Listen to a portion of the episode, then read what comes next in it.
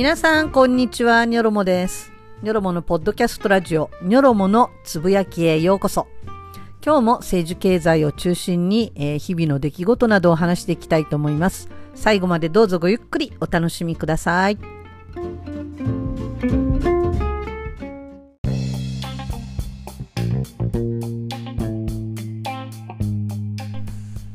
はい、皆さんこんにちは、ニョロモです。えー今日はですね、1月25日の、えー日付が変わって少し経ったところなんですけれども、皆さんのところはご無事でしょうか？というのはですね、えー、ずいぶん前から、えー天気予報の方で1月25日ね、日本を大寒波が襲う。10年に一度の大寒波っていうことでね、あのもう皆さん身構えてね、あのこの日を迎えてると思うんですけれども、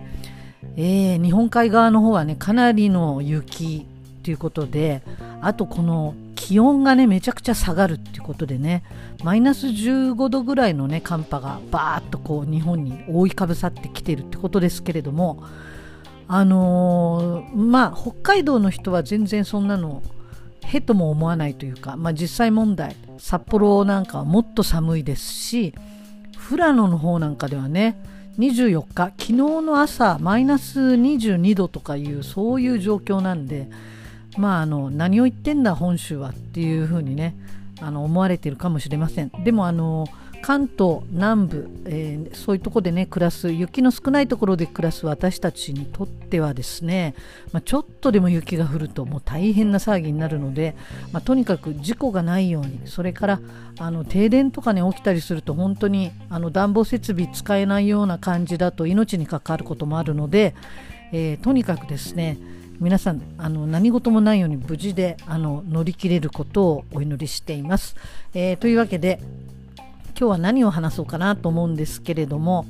えーこの間のねあのちょっとちらっと話したかなと思うんですが人間ドック人間ドック受けてきました、えーこの話。それからですね、えーっとうちのすぐ裏で車が盗まれたってことがありました、まあ、これに関する話と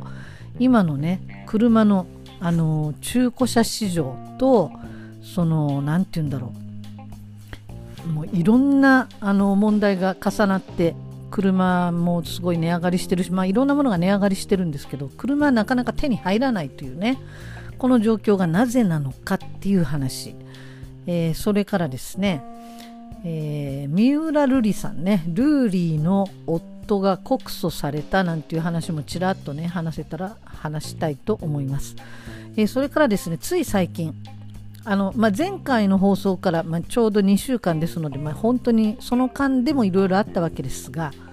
えーつい最近ですね与野党一致で、えー N 党の、えーガーシーガーシーっていうね YouTuber でドバイに住んでて一度も国会に出ていないというこの議員に対するね話し合いがありました、まあ、それからですねえーまあそれぐらいかな、まあ、これ以上いろいろ喋るとまた話しきれないので、まあ、こんな感じで、えー今日は話していきたいと思います。最後までごゆっくりお楽しみください。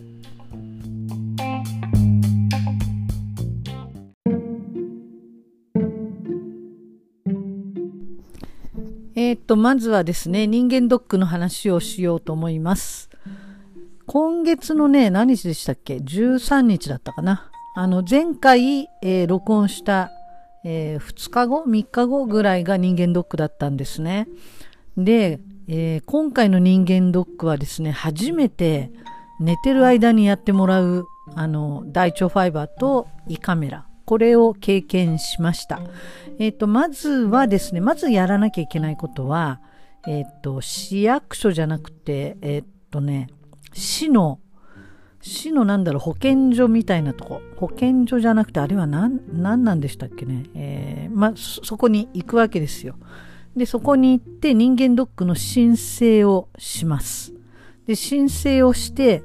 えー、とそうするとそあの申請をした後で、えーこのあなたの番号はこれですみたいなのを郵送で送り返してくるんですねな何日か後に。でその番号が必要なんですね。市のあの何て言うんだろう健康診断のいろんなえー、まあ、子宮がん検診だとか乳がん検診だとか、えー、胸部レントゲンとかこういろんな検診のチケットというか、えー、シールみたいのがね送られてくるんですけれどもそれと合わせてその人間ドックの番号っていうのが必要になります。でそれを、えー、ま、申し込んだその病院病院であったり、まあ、クリニック、まあ、私たちの場合は今回クリニックで夫婦で受けたんですが、えー、そこに、えそれらのねあの受診シールとそしてその人間ドックの個別の番号郵送されてきた番号を伝えてそうするとねあの、ま、人間ドックの当日お金支払う時に、え、その分値引きして人間ドックの補助補助の分ですね、えー、うちの市だとね2万円だったかな1人ね。1人2万円ぐらいは補助してくれたはずです。だからその分を値引いた金額を当日は払えばいいと、まあ、そういうことになります。で今回えー、っとねニョロモの旦那はですね胃カメラはやるけど大腸ファイバーはやらない。だからまああのいわゆる検便みたいなやつあのありますよね。今のおしゃれな昔みたいなニョロムの子供の時みたいな本当にそのものをなんか箱に箱みたいな入れ物に入れて持ってくとかそういうんじゃなくて今はほらおしゃれな検便じゃないですか。でなんかこうちょちょんとやってキュキュってこう試験管の平べったいみたいなやつに入れて持ってくっていうあれですよね。あれをうちの夫は持ってきました。ニョロモは大腸ファイバーやるので、まあ、それはなしと、えー、ということでですね、まあ、ちょっとやり方違う風にやったんですがもともとあのニョロモはね鼻の上の方がこう狭くて鼻からの胃カメラもできないんですね。カメラが通らない。それなので口から「おえおえ」言いながらやらなきゃなんないんだけどそれはまだ苦しくても耐えられるんだけどお尻の方からのね大腸のこの内視鏡これはこうガスを送り込んで腸を膨らませながら中を見るのでかなり痛いんですよお腹がかなり痛いんで毎回ね、まあ、他の病院でやってたんだけど前は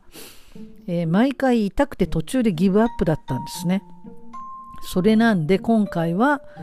もう鎮静剤で寝てる間に両方見てもらう。で目が覚めたらもう終わってるっていうもうこの夢のような 夢のような、えー、寝てる間に「はいさようなら終わりましたよ」っていうそういうあの人間ドックをやりました。まあ、その他に、えー、レントゲンとかね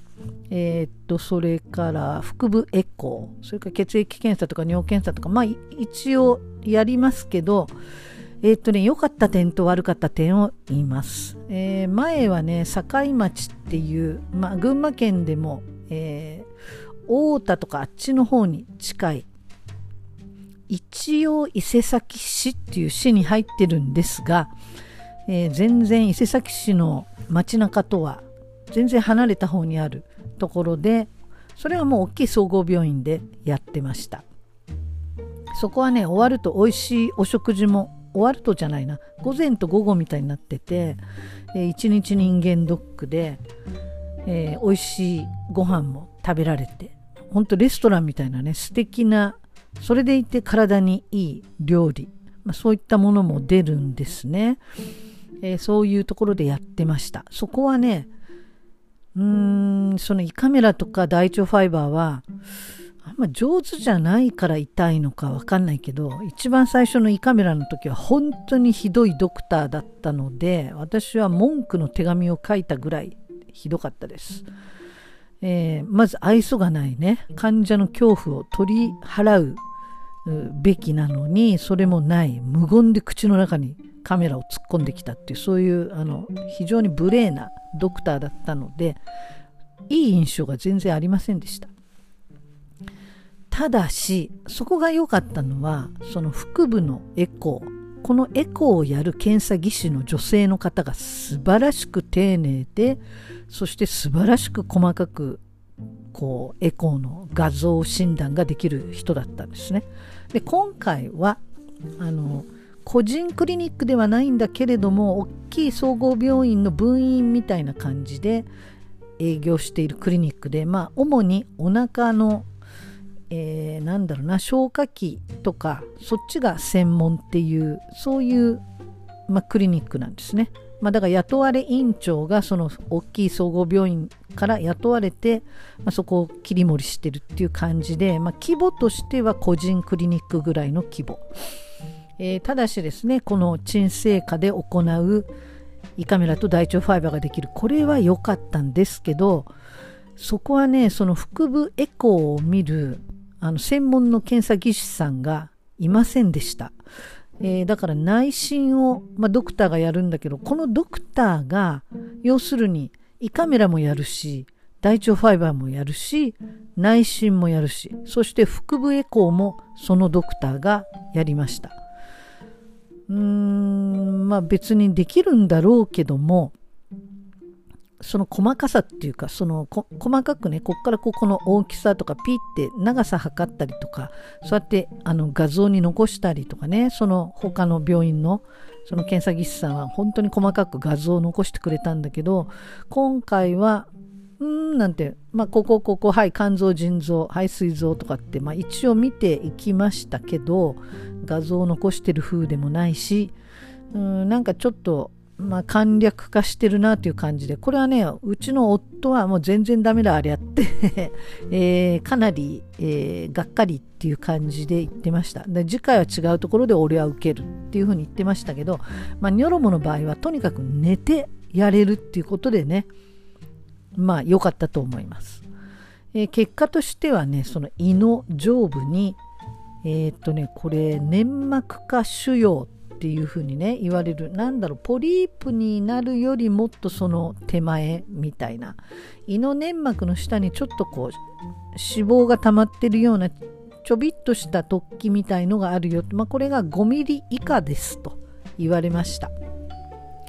えー、それなんで、まあ、これはまあほぼほぼほぼ良性ってことがまあほとんどっていうことだそうです。で、それなので一応半年後にもう一回見るけども、まあ大丈夫でしょうという話でした。えーだえーとね、今回のだから胃カメラ大腸ファイバー何が大変ってね、この鎮静下でやるんだけど何が大変って下剤ですよ。下剤を飲んで、前の日の夜に下剤を飲んで、ま朝にも下剤を飲みます。そしてさらに2リットルのこの腸管洗浄剤って言われるね。まあ腸の中を洗い流す。これがね美味しくないんでまたね。しかも2リットル。もう10分おきに飲めと。10分おきにコップ1杯飲めっていうもうこれ苦行ですよ本当に。もう何の修行だよっていう感じ？でも味が美味しければいいけど美味しくないしで飲んだらトイレに行って、まあ、出さなきゃいけないみたいな、また腸の中を洗い流す薬なんですね。でこれをね昔あのニョロモの長男がやっぱり腸の中ちょっと調子悪くて他のもう専門医のところであの大腸ファイバーやりますってことでこの同じ薬ね2リットル飲めって言われて飲んでたんだけどもう飲むし飲むたびにねおえおえってこうえずくんですよ。だからどれほどの苦行なのかどれほどまずいのかってもう前前々から相当あのニョロモもビビってたんですけどまあそこまでではないです。うん何て言うんだなレモンうんレモン風味の香りがしてほんのり甘くてそしてしょっぱいっていうそういう感じの飲み物。でした。そのね腸管洗浄剤ってやつですね。まあそれが一番大変だったかな。まあただこのやっぱり腹部エコーに関してはまあ他の病院の方がいいのかもしれない。まあどこもね完璧にできるとこはないのでなかなか難しいですけどね、えー、何を重要視するかってことでね決めたらいいと思うんですけどまあそんなに、えー、悪い結果はなかったので良かったと思いましたまあこれでね人間ドックの話は終わりです。まあ、やっぱりね、何年かに1回は最低でも人間ドックはやった方がいいと思います。えー、それからね、うちの裏で車が盗まれたっていう話ね、これは、えー、いつだったかな、もうだいぶ経っちゃったんですけども、朝ピンポーンって呼び鈴が鳴ったので、何だろうと思ったら、えー、警察署のものですってことでおまわりさんがねおまわりさんじゃないんだけどあの刑事さんがうちに来てたんですね。それであのまあちょっと玄関開けて門のとこまで出ていくと私服の刑事さん若いお兄さんが、えー、今のね今の警察手帳って昔と違ってこうペラーンって何て言うんだろう FBI とかああいうみたいな感じの定期券をパカッと開くみたいな。でそこにこのポリスみたいなさ、えー、なんだろうこうマークが金属でできてる何なんですかね。立体的なマークがこうペロンってやると見える。そういう感じの警察手帳ですよね。昔と違う。昔は本当に縦長の革のあの手帳だったんですけど今はそういうふうにあの ID カード的なあカードじゃないけどこう定期入れをピロンと開くと中にこうあるみたいな。これもね、偽物が本当メルカリとかアマゾンとかで売ってるので気をつけなきゃいけないんですけど、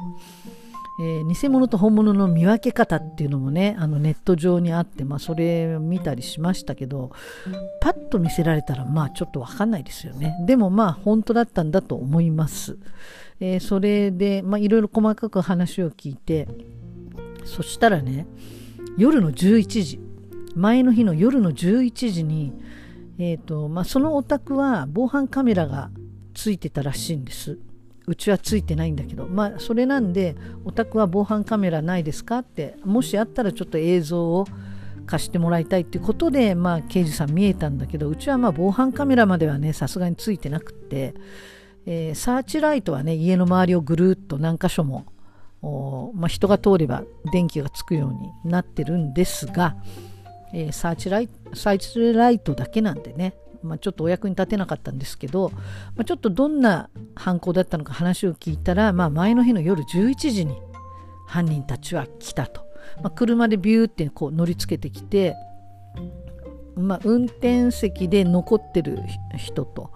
それから犯行実際に犯行やったのは2人なのかな、まあ、全部で3人のグループだったということでまあものの10分であのトヨタのクラウンこれを持っていったっていうふうに言ってました。でその時ねお家留守だったかというとお家には人がいたんですよ。でその家の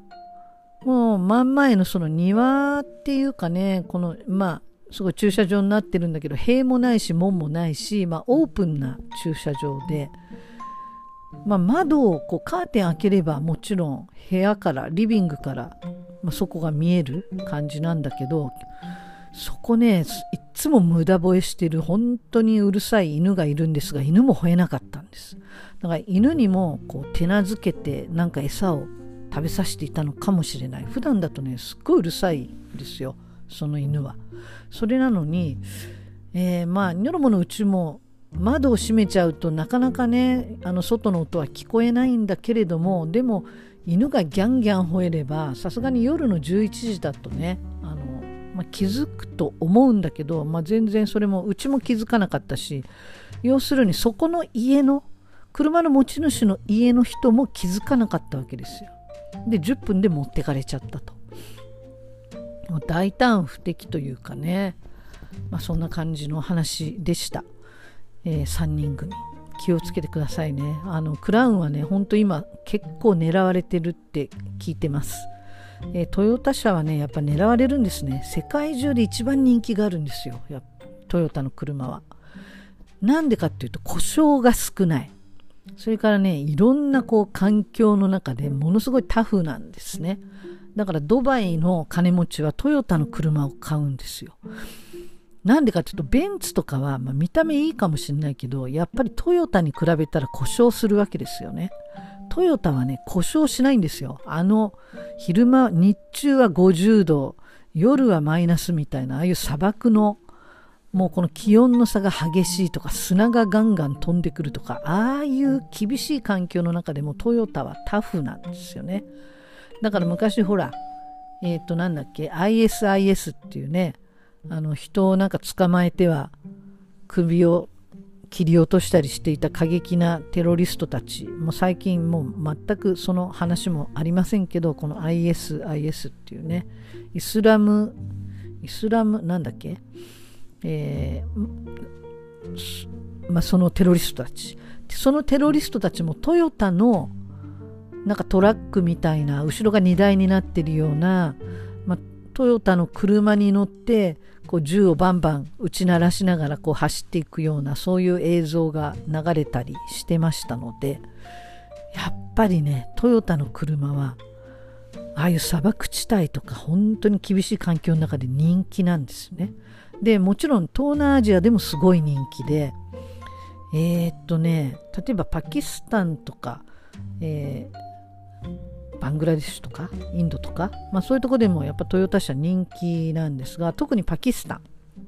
パキスタンは新車のこう関税っていうのがね200%だそうなんです。だから例えばトヨタの車を持ち込んで向こうで売る場合ね最低でも3倍にしないと値段が3倍になっちゃう。どんな最低でも。そういう状況だそうです。で、それなんで、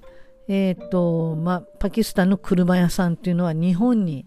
死者というか、まあ、死者というほどの大きなものでなくても、まあ、車屋さんね、一生懸命やっているパキスタンの人たち、日本にいっぱいいるんですが、えー、高級車を買います。で特にやっぱり人気なのは今ハイブリッドですねでハイブリッドを買う。でもすぐ持っていくと200%の関税をかけられるので日本で大事に大事に乗って4年間寝かせるんです4年間寝かせて持っていくと関税が下がるので、まあ、もうちょっと利幅が増えるっていうそういう話でした。えー、まあそんな話でね、えー、トヨタのディーラーさんから聞いた面白い話があるので、えー、車の話また続けてねこの後話していきたいと思います。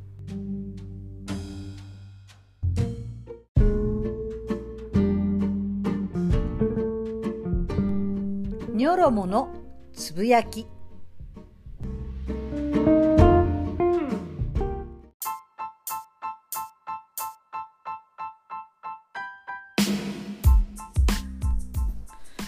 えっと、ニョロモもね、最近あの車を買い替えました。えー、というのは、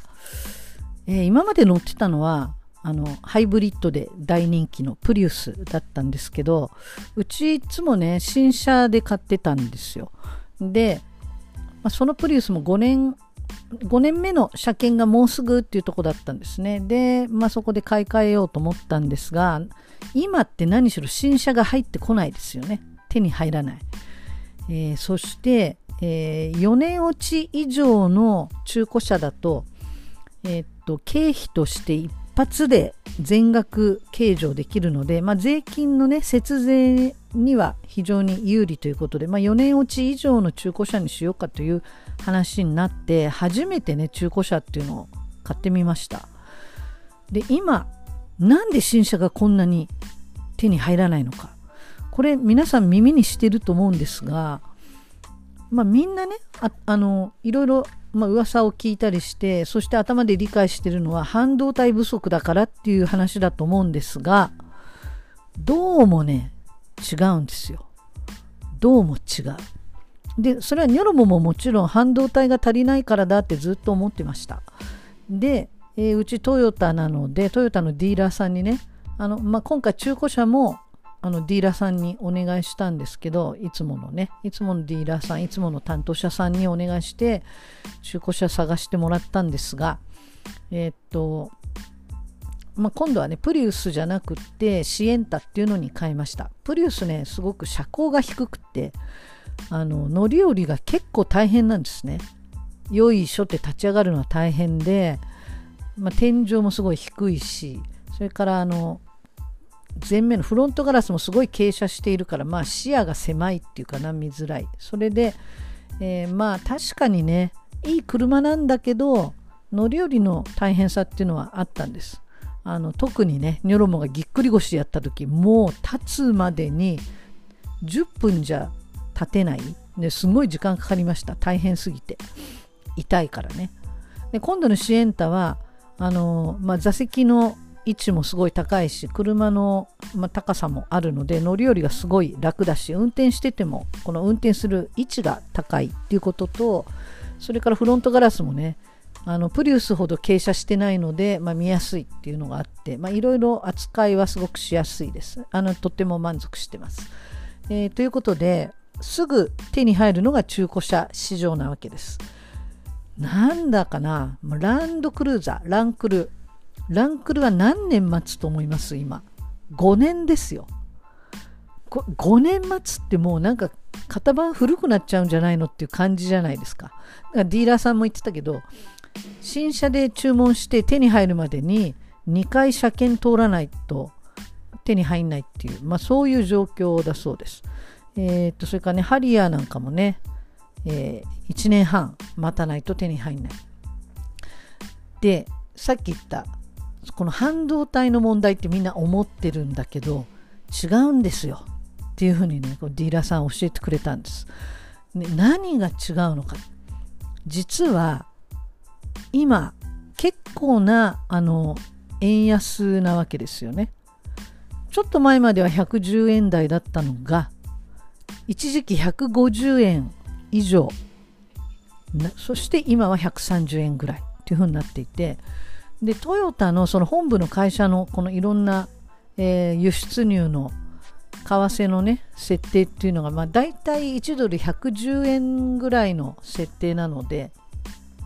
今の130円でもこれ輸出したら十分ものすごい差益が出るわけですよ。110円のつもりでやったのが130円で売れたら20円。1ドルにつき20円。これがまあ差益ですよね。約2割。約2割高。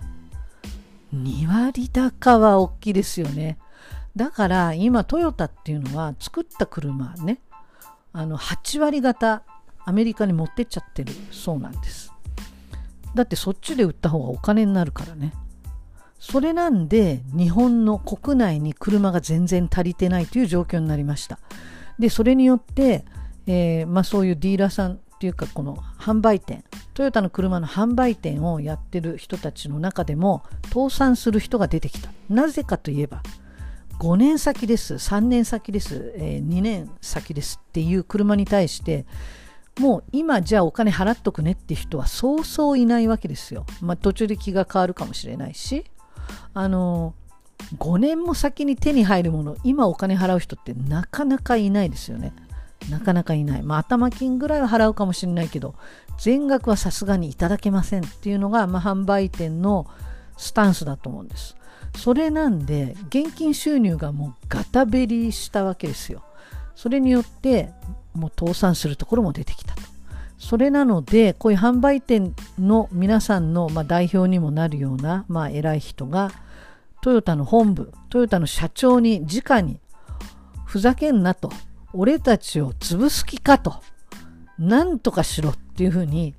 えー、まあ、掛け合ってきたそうです。それなんで今年に入って今年の1月から3月いっぱいまではもう鬼のように国内に車を回してるそうです。トヨタもね、分かりましたと。申し訳ないと。ただこれはあの期限付きの、あのまあ、特別な手配ということなので、3月いっぱいまで、それを過ぎたらまたアメリカにバンバン持っていくって、まあその時のね、為替の様子にもよるのかもしれないけれども、今のままでいくとね、110円に戻るってことはなかなかないかなという感じですよね。下手したらまたさらに円安になるんじゃないかっていうぐらいの勢いだけど、まあ、ただ日本もね、今金利が上がってきているので、まあ、ちょっといい傾向ではありますけれどもね、まあ、まだわからない。それなんで今は、とりあえず新車もある程度回ってきてるんだけれども、たださすがにそれでも全然追いつかない。でつい最近プリウスの新しいモデルチェンジしたやつあのコマーシャル見た方いると思うんですけどモデルチェンジしたプリウス発売されましたでニョロモが乗ってた前のやつよりも4センチさらに車高が下がったということなんで、まあ、ますますね乗り降り大変だと思うんですがすごい人気だそうですやっぱりただし今今っていうかそのそれが売り出されて1週間後の段階で、えー、車が納車されるのが1年半先っていうことだそうなのでもう最初からも数足りてないっていう状況でモデルチェンジで、まあ、売り出してると。いい加減にしろよ多いっていう感じですよね。足りてないのにやっぱり売り出してる。そういう状況だそうです。まあなかなか厳しいですよね。これは本当にいつになったら良くなるのかなっていう感じです。実際問題、あの、新古車っていうのありますよね。ほんのちょっとだけ走らせた、もうほとんど新品。えー、例えば、うん、ああいうのはどういうのなんでしょうね。この、えー、販売店で売っていた、まあ、ちょっと試乗車みたいな、そういうのとかなのかちょっと分かりませんけど、いわゆる新古車っていう中古車市場に出回ってるけどまあほぼほぼ新品。だけど安いっていうのが今までは狙い目だったと思うんですが今逆です。今はまあこのシエンタを探す時にもいろいろ見たんですけどもあの新古車状態のシエンタは新車価格新車の価格より100万高い値段で売られてました。つまり中古車の方が全然高いんです。で、特にね、あの、ハイブリッド。ハイブリッドは本当に高いんだそうです。なんでかっていうと、やっぱ人気が高いってことで、海外での人気が高いから、まあ、市場に出るともうすぐ、あの、まあ、買い手がついちゃうということで、このハイブリッド車だけどんどん値が上がっています。それなんで、まあ、逆にね、あの、プリウスを売る場合は有利っていうことで、えー、2割高ぐらいであのまあなんていうの下取りの値段がつきました。つまり100万で下取りする普段100万で下取りするものだったら120万で下取りします。そういう感じですね。だからそのランクルなんかもね5年待てないからその間つなぎで値下がりしそうもないような、まあ、割と状態のいいものつなぎで買ってあのまたそれを中古車に売ると結構下がってないから、まあの、いいみたいです。何よりもの友達でもね、つなぎで K に1年乗ってっていうのをこう繰り返してる人がいるんだけど、あの、1年乗っても買った時と同じ値段で売れたって言ってました。まあ、だからそれぐらい今ね、中古車市場が本当に高いんですね。ま、そういうのでね、いろいろ、まあ、売る時売るタイミング買うタイミング考えてあのやるといいのかなというふうに思います。えー、っとそれから何を話をしようかな。この三浦瑠璃さんね。ルーリー。ルーリーの夫が告訴されました。でこれあのどんな告訴かっていうとまあ詐欺ですね。知能犯ですね。あの三浦瑠麗さんもその夫さんもあの東大で。でこの夫はね2年間だけどっかねあのどっか勤めてましたよね。どこだっけな。2年間だけ役人やってたはずですよね。えー、っと外務省ですね。外務省に2年間だけいてでその後マッキンゼーカンパニーっていうね投資ファンドの、まあ、投資銀行みたいなとこそこに勤めてそれからえー、投資ファンドのベインキャピタルっていうのを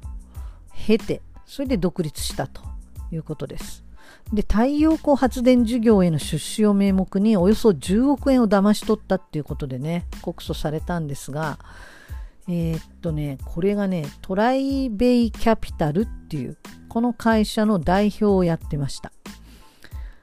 えー、頭のいい人はね、まあ私らは考えられないようなことをいろいろ考えるんでしょうけど、騙された方は、えー、っとね、井出井、え、出井信之さんという元ソニーの社長がね、あの取締役会議長っていうのをやっていた投資会社、えー、メタキャピタルっていう会社。この会社が騙されたんですね。まあね、桁が違うからね、本当にね。あの悪いことやったんだったらちゃんと罪を償ってもらいたいと思いますが、まあ、これを機にルーリーの勢いもヒューンっていう風にね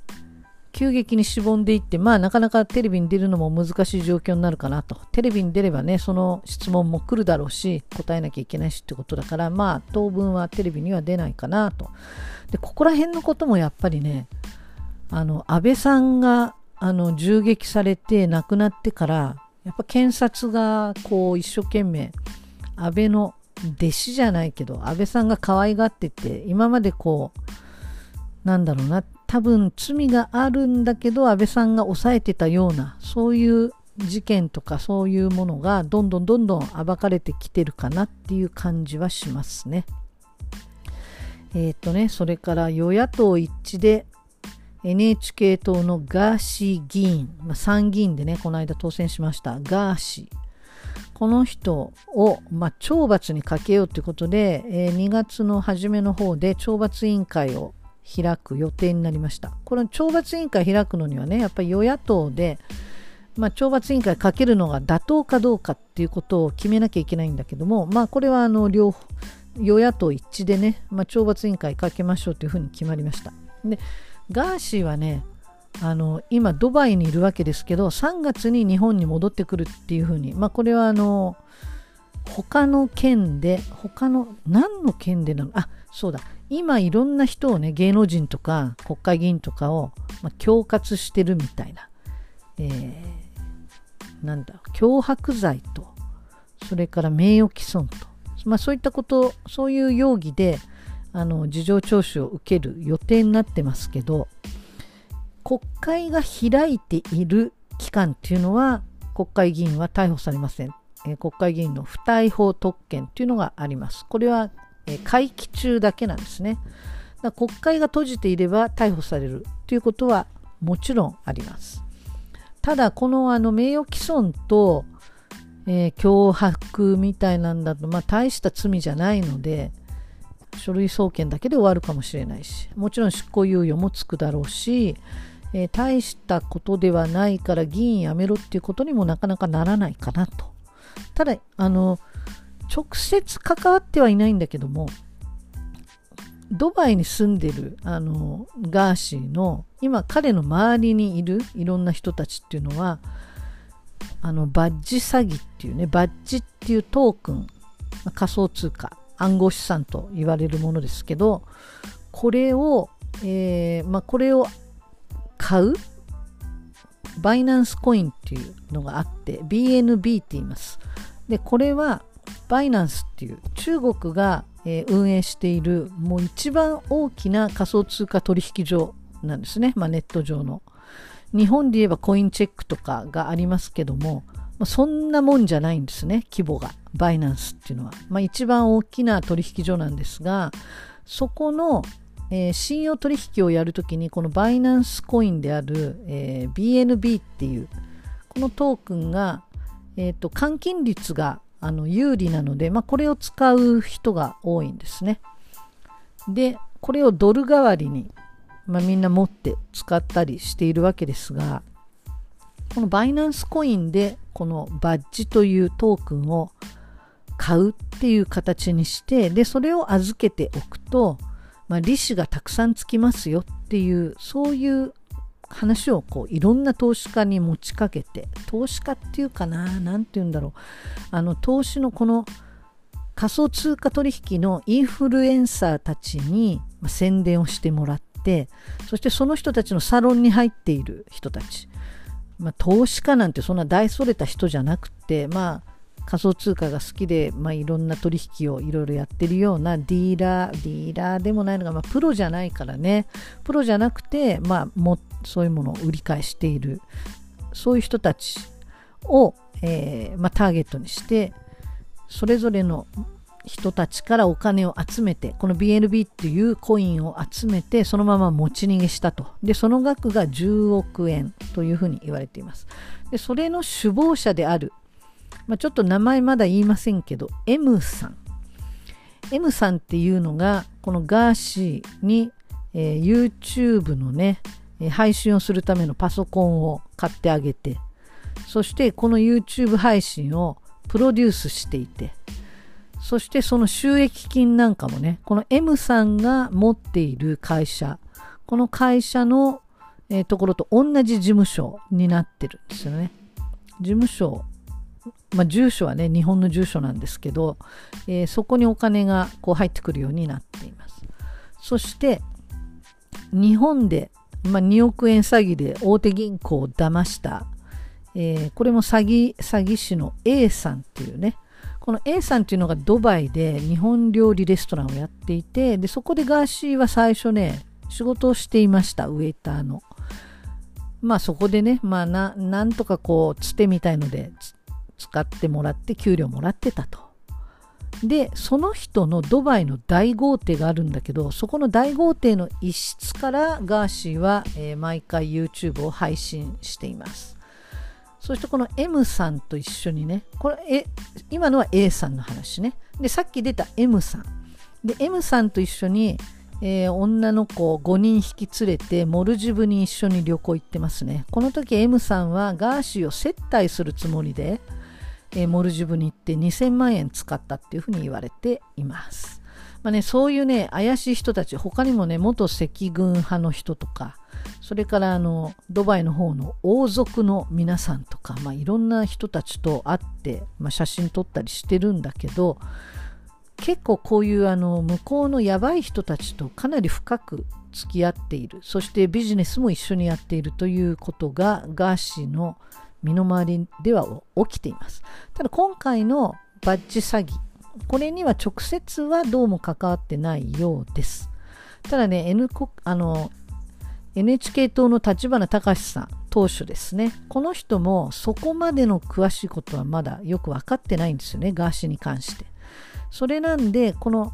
バッジ詐欺で騙された金ちゃんというねあのインフルエンサーの、まあ、女性がいるんですけどこの人が今いろんなあのバッジ詐欺の悪巧みから何からの資料を全部あの警視庁の方に提出しています。それなんでねこれもちょっとねあの注目してもらうとこの先どうにか展開するかなと。まあ金ちゃんすごいいい人なんだけど、まあ、今回騙されてしまったので自分の、まあ、サロン生たちに自腹で1億円使って、えーお金をね一生懸命返しています。まあ、本来は、まあ、投資は自己責任ということなので返す必要はないんだけどでも騙されてしまってそしてそれを進めてしまったということであのすごくね申し訳ないというふうに感じていて自腹で返している。もう本当ね額が大きいので大変だと思います。まあこんなことがいろいろありました。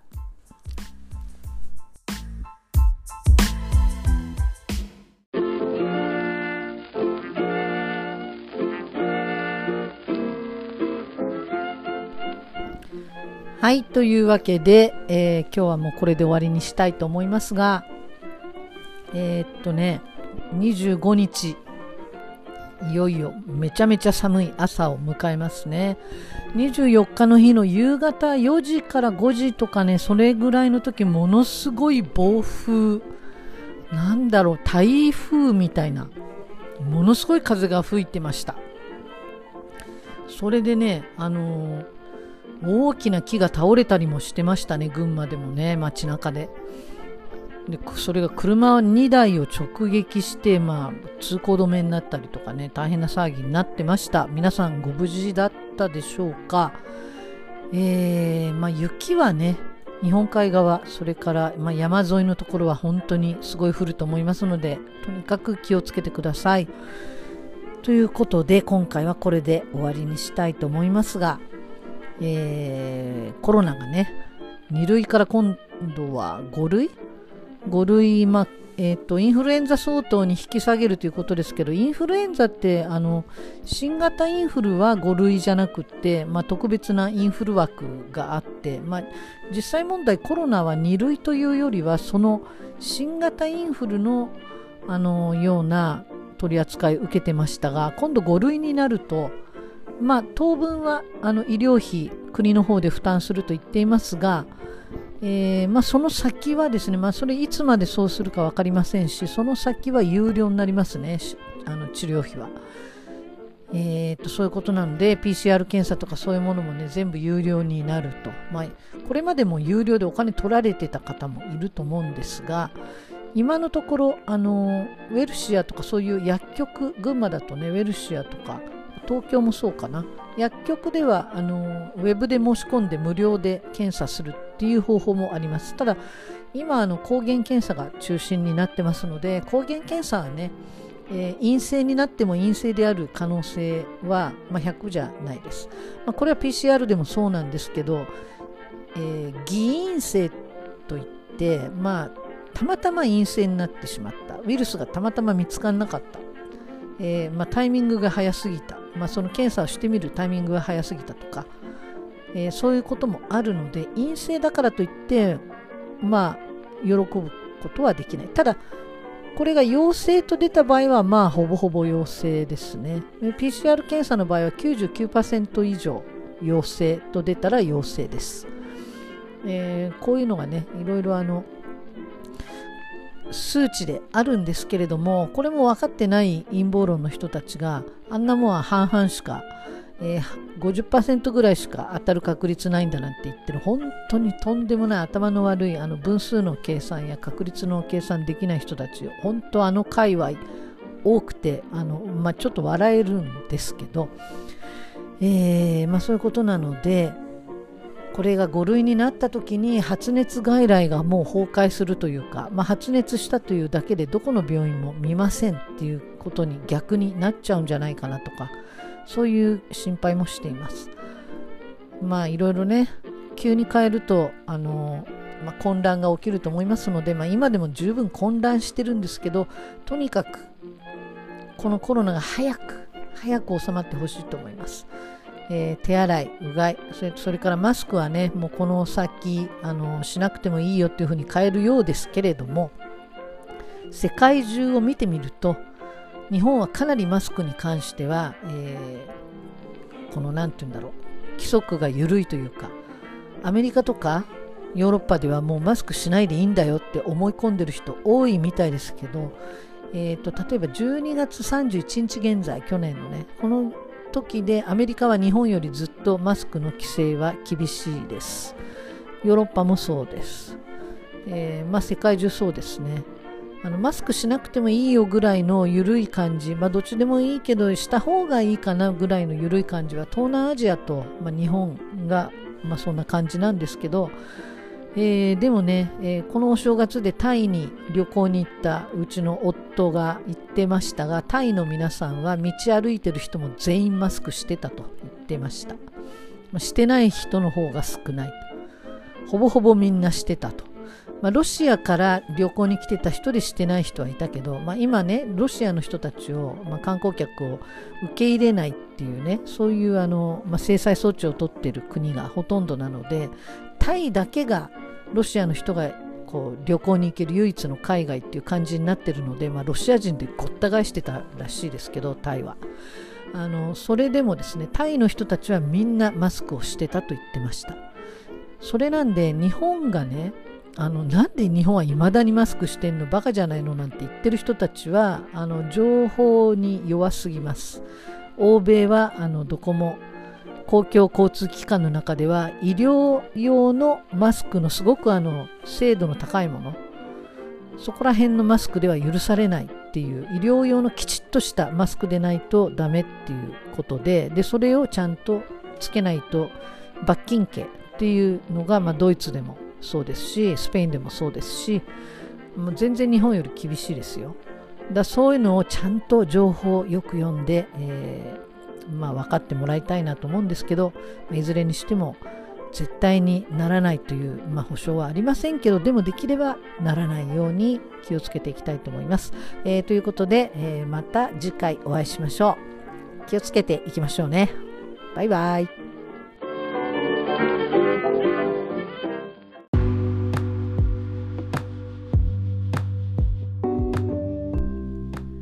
この番組は急な入院や学会への参加などにより診療ができない。そんな院長先生に代わってあなたの歯医者さんで代わりに診療を代行するお助け歯医者さんテンポラリーデンティストジャパンの提供でお届けしました。それではまた次回。